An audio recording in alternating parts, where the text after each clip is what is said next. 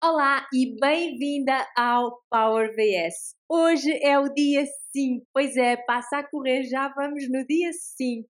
E o tema é, para algumas pessoas, um tema sensível, para outras, um tema normalizado, em que é normal. E realmente o que nós vamos trazer hoje então é a ligação da alimentação emocional à pandemia. E desde março de 2020, do ano passado, que estamos todos no mundo inteiro, ao mesmo tempo, habituar-se ao novo normal. É verdade, estamos todos a enfrentar cada um as suas lutas e as suas sombras, como nunca, nunca antes tinha sido feito. É verdade. E com menos distrações é mais notório tudo aquilo que temos que trabalhar. É obrigatório encontrar equilíbrio, saber estar sozinha e em paz ao mesmo tempo. Sim, e todas as rotinas de alimentação, de exercício e mesmo rotinas sociais ou do trabalho foram por água abaixo. Neste, neste ano foram para muita gente por água abaixo. Deixou completamente de haver organização e controlo. Deixaste de ter controle sobre a tua rotina, muito provavelmente sobre uh, a tua rotina não só do trabalho, mas também da parte alimentar e de exercício. E realmente, para muitas pessoas, uh, o que aconteceu foi que acabaram por desistir dessas rotinas, do exercício e, e da, da alimentação, se calhar mais saudável, hábitos que antes eram fáceis, entre aspas, ou pelo menos controláveis, porque lá está, o ambiente externo era facilmente controlado. Então o que acontece agora é que uh, muitas pessoas vão buscar o reconforto na comida, é o, o comer emocional então. E nós percebemos isto por muitas das nossas clientes que então chegaram até nós uh, desde o ano passado, de março, com um aumento deste tipo de situações, o comer emocional, uma sensação de tristeza e de descontrolo da, da sua rotina. Descontrolo completamente da rotina e destas coisas que de antes eram fáceis e eram aplicáveis nas suas vidas. Nem sempre é mau e hoje o que vimos aqui falar é que comer emocional pode ser realmente uma benção, porque há sempre uma série de oportunidades disfarçadas nas situações difíceis. Muitas vezes é nessas situações difíceis que nós vimos a luz ao fundo do túnel. E a tua relação com a comida, a reflexão de cada uma de nós com a comida é a reflexão que temos com a vida. E é isso que realmente o nosso programa se foca. E o Covid o que veio trazer foi os problemas à superfície, não só alimentares, mas hoje em específico estamos a falar dos alimentares, que, que estavam disfarçados. E muitas vezes o que acontece é que nós não percebemos que esses problemas existem até sermos fechadas em quatro paredes. E aí foi exatamente o que a Sara estava a dizer ao início: as sombras, a parte mais sombria, negra, vem ao de cima. E para muita gente é através da alimentação e deste comer emocional. Sim, é muito verdade. E por isso é que provavelmente já ouviste dizer que o Covid veio e apareceu para curar.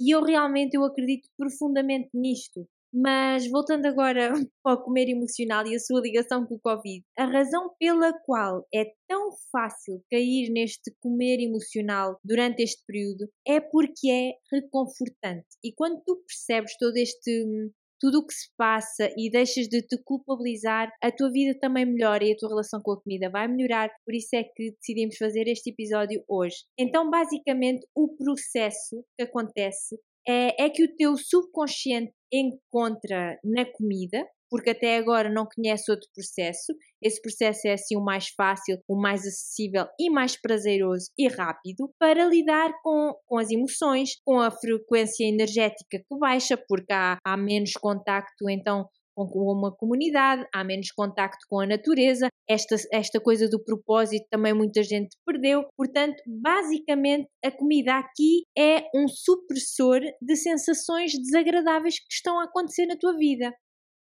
E o que acontece é que a nossa concentração passa a ser uh, no desconforto que temos porque ficamos demasiado cheias ou mal dispostas ou porque uh, de repente focamos a nossa atenção no sentimento de ai não devia, ai porque é que eu fui fazer isto e por momentos esquecemos-nos das nossas ansiedades e emoções que nos levaram em primeira mão a ir à caixa de bolachas, ir ao gelado, a repetir as quantidades, etc, etc, etc. É mesmo isso. Mas, por outro lado, nestes te tempos de incerteza, algumas pessoas podem achar super reconfortante concentrarem-se naquilo que realmente podem controlar, que é a comida e o corpo. E se estás a passar por alguma destas situações, seja o que a Sara falou de comer emocional ou agora o que eu falei de controle de comida e corpo, nós temos toda, toda a empatia por ti e toda a compreensão porque as duas passámos já por isto e dizemos-te, tu tens sempre duas soluções. Um, escolhes a culpa e a vergonha e escondes-te e ficas cada vez pior, provavelmente, ou vais estar sempre em oscilações de períodos bons e períodos maus, períodos que estás feliz e períodos que estás depressiva, ou podes explorar e tentar mudar. Podes ver isto realmente como a tua oportunidade, a tua janela de oportunidade, como, como o passaporte para o equilíbrio. A primeira opção, a vergonha e a culpa, é certamente a mais fácil, mas dizemos-te as duas que a segunda opção é a mais compensadora. Porque o equilíbrio é mesmo uma abordagem de mente-corpo, em que a consciência mais básica aplica-se ao equilíbrio. E saber que te estás a curar a ti mesma é das maiores satisfações que o lema de equilíbrio nos traz. Agora, para ti, se estás a passar por comer emocional, eu quero te dizer, nós queremos te dizer que isso não é nenhum pecado.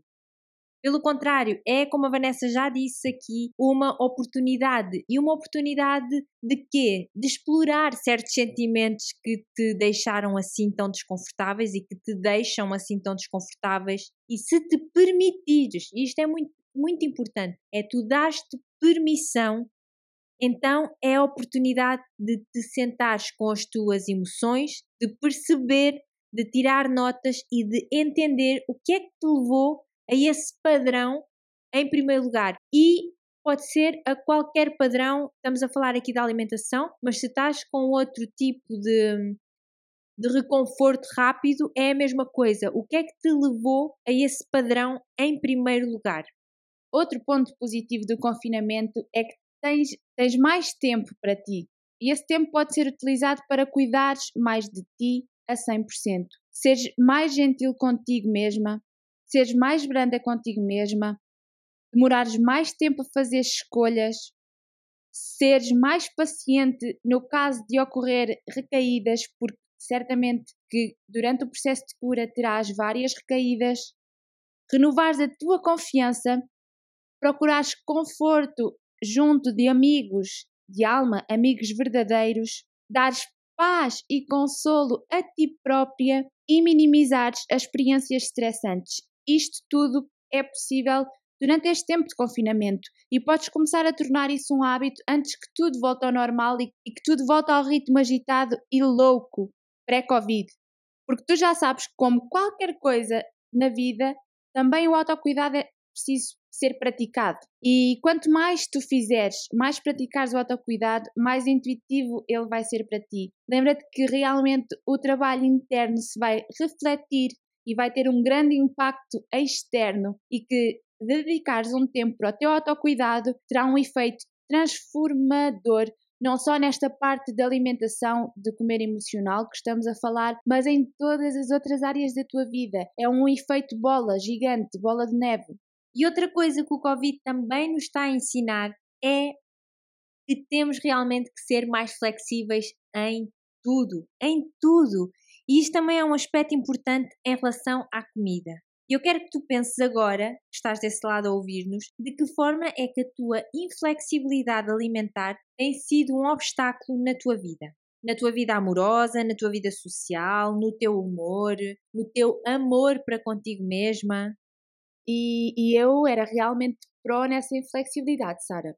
Acho que tu sempre foste um, um pouco mais flexível que eu e a nossa nutricionista até mencionou isso numa consulta.